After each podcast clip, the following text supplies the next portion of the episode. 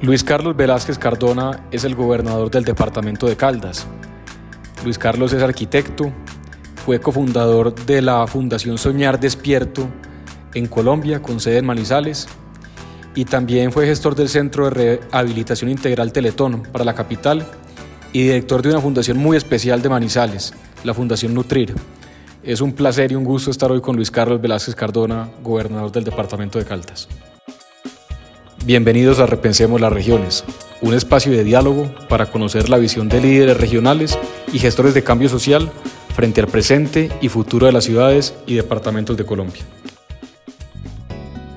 Oiga, señor gobernador, a mí me alegra mucho empezar este espacio que ahorita hablaba con Ricardo, es un espacio de innovación de diálogo público, porque lo hacemos desde esa cabina, la que usted ve tan, tan bonita y, tan, y con tanta tecnología, que es la cabina de, Radio Presidencia de la República. Pero más que eso es porque este, vamos a utilizar un formato muy contemporáneo y de mucha aceptación entre el público joven, que es el podcast, para hablar con ustedes, con los mandatarios locales. Entonces me alegra profundamente empezar con, con usted, gobernador de Caldas, en mi ciudad también, donde viví tantos años, que quiero tantos Manizales. Y, y arranquemos, Gober. Yo lo que quiero es que hablemos de, de sus ideas, de lo que usted lo ha motivado a llegar aquí, pero sobre todo lo que usted está viendo en su mente hacia dónde va Caldas.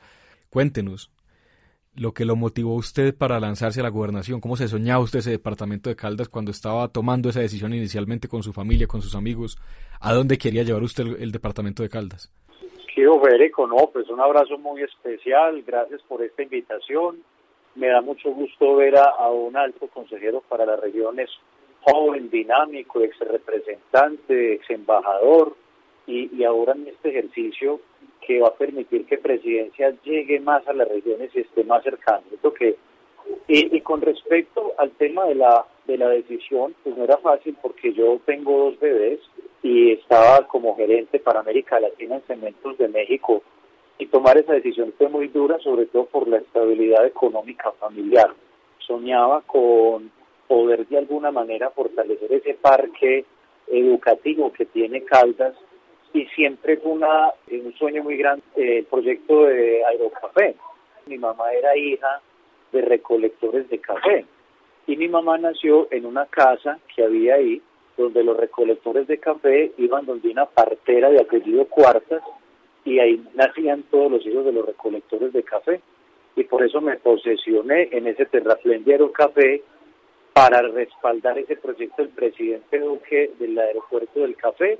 Y bueno, sangre joven eh, en estos ejercicios creo que ayuda a dinamizar y a ver las cosas con innovación social.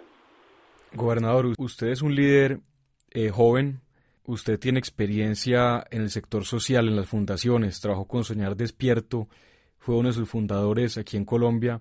Cuénteme un poquito usted qué opina de la importancia del voluntariado en un momento del país como el que estamos pasando y sobre todo el futuro del voluntariado para la Colombia post-coronavirus. Sí, yo, creo que Colombia tiene una gran ventaja y es esa riqueza, ese talento humano que tenemos y ese, y ese gran porcentaje de jóvenes en toda la población colombiana y yo creo que son los jóvenes quienes van a sacar adelante este país. Yo creo que es de aplaudir cómo eh, hemos venido poco a poco ampliando eh, cupos en escena, eh, las universidades cada vez son más democráticas, se puede acceder más, hay diferentes programas desde el orden nacional, regional y demás.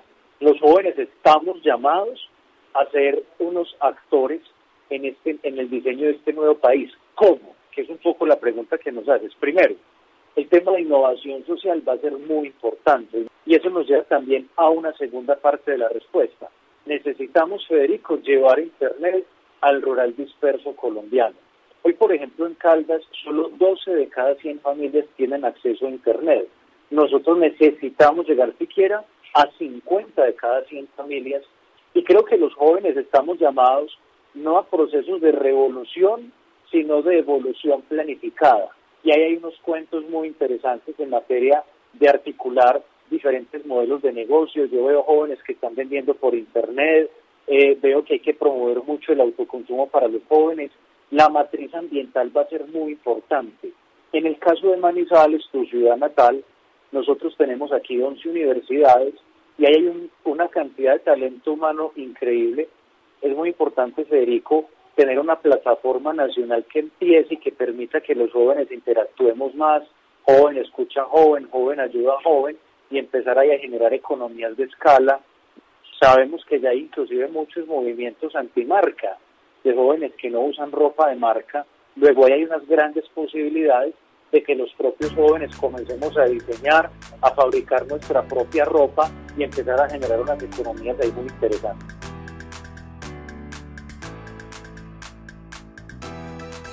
Gobernador, hablemos un poquito de futuro de Caldas, después del mundo del coronavirus. Caldas es un departamento pequeño en extensión geográfica, en tamaño, tiene casi un millón de habitantes, un poco más de un millón de habitantes, 27 municipios organizados territorialmente en seis subregiones, 34 corregimientos. Comparado Caldas con otros departamentos del país, puede ser con algunos, comparado con el Valle, con Antioquia, con Bolívar, puede ser pequeño en extensión, sin embargo tiene una riqueza cultural, uno, y segundo, de diversidad geográfica y de biodiversidad que lo hace único no únicamente en Colombia, sino en el mundo. ¿Cuál sería ese sector, el gran sector o los dos grandes sectores que usted se imagina para la recuperación económica de Caldas? ¿A dónde va Caldas después del coronavirus y en dónde ustedes, los mandatarios locales, van a invertir sus recursos, sus su energía y con la ayuda del gobierno nacional van a querer impulsar cuáles sectores? Nosotros tenemos una estrategia que se llama Vida, Solidaridad y Futuro. En vida, queremos ser el departamento con menos víctimas fatales por el coronavirus y estamos invirtiendo de una manera muy importante en el tema de hospitales, con regalías por miles de millones y demás. Solidaridad. Con ayuda del gobierno nacional y de recursos regionales, vamos a llegar a cerca de 400 mil hogares en Caldas a través de diferentes ayudas, pero en futuro Ahí va la respuesta a tu pregunta, ¿qué es el tercer pilar? Futuro. Nosotros dividimos nuestro equipo de trabajo, Federico, en dos, en bomberos y planeadores. Los bomberos están atacando el problema del coronavirus y los planeadores siguen con los proyectos que van a sacar adelante el departamento de Caldas. ¿Cómo cuál? Primero, queremos ser el primer departamento que le entregue el plan de desarrollo al presidente Duque. Dos, queremos hacer el proyecto del aeropuerto del café. Tres, toda esa matriz tan importante hospitalaria. Nosotros venimos a invertir para tener un software que integre la red pública hospitalaria, vamos a tener un nuevo cuadrante, especialistas por cuadrante, centralización de compras y, de insumos, y todo esto va a generar una nueva red hospitalaria en el departamento de Caldas. Tenemos, Federico, proyectos por un billón de pesos, fase 3, todos ellos en materia vial. Otro tema de reactivación económico muy importante va a ser el kilómetro 41, donde va a llegar Pacífico 3, todo ese eje transversal del occidente caldense, túnel de Tesalia, y ahí vamos a tener un gran parque empresarial. Y en el, en el oriente caldense tenemos el puerto multimodal de La Dorada, un proyecto, Federico, que gracias al presidente Duque ya tiene tren, que sale Dorada, Chiriguaná, Santa Marta, y próximamente Dorada Cartagena. Y esa línea férrea ya está exportando café que sale desde Chinchiná y Palestina y que vamos a complementarlo con el puerto multimodal de La Dorada. Y hablando con el Contralor General de la Nación, vamos a impulsar un proyecto tan importante para una pista turística y de carga en el Magdalena Centro, porque recordemos que la base de Palanquero activo estratégico más importante de la Fuerza Aérea, no puede tener vuelos comerciales, pero una pista alterna que pueda tener carga y que pueda tener pasajeros puede potenciar ese Magdalena Centro.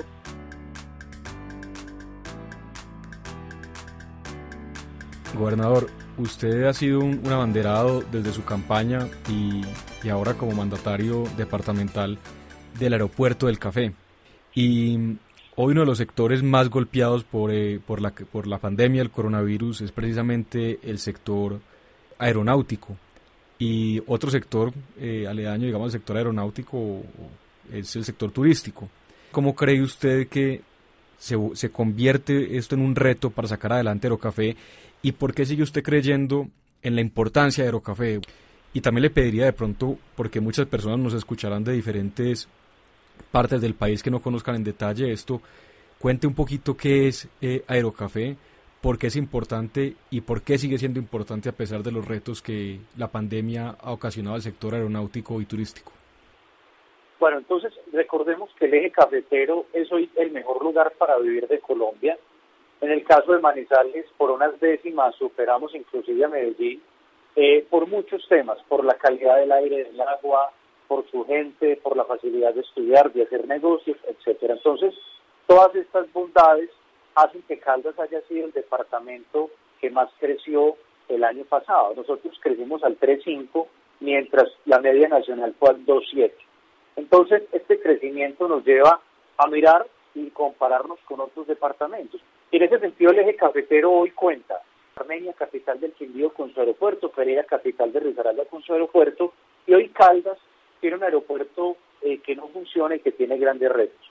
Pero ya tenemos una avenida del señor presidente de la República, un aeropuerto cerca a Chinchiná y a Palestina, cuna cafetera de Colombia. Este aeropuerto va a contar con centro comercial, va a contar con hotelería. Si Pereira mueve un millón doscientos mil pasajeros año, la mitad de esos pasajeros van desde Manizales. Y necesitamos, Federico, este aeropuerto en el marco del área metropolitana del Centro Sur Caldense, compuesta por Manizales, Neira, Villamaría, Chinchina y Palestina. Luis, déjeme, yo termino esta, esta buena conversación con dos preguntas un poquito más de orden personal, que yo sé que va a ser interesante para los oyentes. La primera es, ¿cuáles han sido las habilidades de liderazgo que usted ha notado que han sido más importantes en el manejo de la pandemia? ¿Cuál ha sido esa, esa habilidad de liderazgo en la que usted se ha concentrado en, digamos, en afinar en este momento? Y segundo, cuéntenos por favor qué está leyendo y qué lectura le ha ayudado para, para sobrellevar también estos días con, con buenas ideas y con un norte claro. Habilidades de liderazgo. Cuando en el Ministerio de Ambiente tuve que liderar ese fenómeno del niño tan complicado, donde teníamos 111 municipios sin agua, y ahí aprendí que el, secreto en una crisis es tener comunicación abierta y directa. Aprendí en esa crisis del 2015 que el puesto de mando unificado, donde cada alcalde tenga la oportunidad de contar sus particularidades, es vital y yo creo que eso ha sido uno de los secretos para que en una encuesta saliéramos como el segundo departamento que mejor ha manejado la crisis en Colombia. En este momento me estoy releyendo un libro y hoy estoy leyendo idea, La idea de la justicia de Amartya Sen, un libro que llevó a Amartya Sen a ser Nobel de Economía en el 98 y estoy hojeando el lenguaje de los líderes, un estudio muy interesante que recoge, entrevista a muchos líderes de diferentes sectores corporativo, público eh, y privado.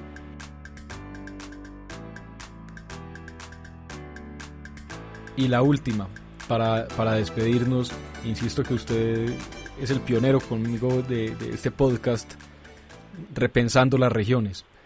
¿Cómo ha hecho usted para no perder contacto con la ciudadanía, eh, sintonizado con las necesidades de los caldenses, en este momento en donde puede ser tan fácil, digamos, aislarse porque estamos metidos en las oficinas de los edificios de gobierno y por, y por el contrario en, la, en las regiones y en los barrios hay unas necesidades tan sentidas. ¿Qué ha hecho usted para mantener la sintonía con la ciudadanía? Federico, entonces mira, yo tengo dos bebés y me toca ser muy responsable en el a dónde ir, porque puedo llegar a mi casa y, contagiar a mis hijos de coronavirus. En ese sentido, eh, primero, eh, con todos los elementos de bioseguridad, he ido a todas las juntas de mis hospitales en el departamento de Caldas, he logrado eh, crear una línea social y ha sido un éxito absoluto que se llama Cuéntele a Luis Carlos. Y es una línea 311-327-2727 donde hemos logrado cirugías, donde hemos logrado que personas que están en otros departamentos puedan llegar a sus hogares de origen. Entonces eso me ha permitido tener un contacto directo con la gente. Bueno, gobernador, todos los éxitos en el manejo de esta situación. Aquí es donde salen los líderes realmente trascendentales que dejan huella y no por un aspecto de vanidad o simplemente de figurar en la historia del país, sino realmente de hacer una diferencia en la vida de la gente que más lo necesita. Entonces, gobernador Luis Carlos, un abrazo a usted, su familia y a su equipo de gobierno, mil éxitos en lo que queda. Ojalá eh, que no quede mucho, pero eso no lo sabemos.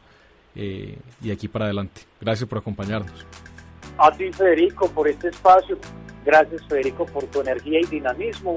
Y sé que vas a representar muy bien a esos 32 departamentos hacer un enlace con el señor presidente de la República y vamos a trabajar unidos. Y Dios te bendiga, Federico, a tu familia a todos los oyentes. Un abrazo muy grande.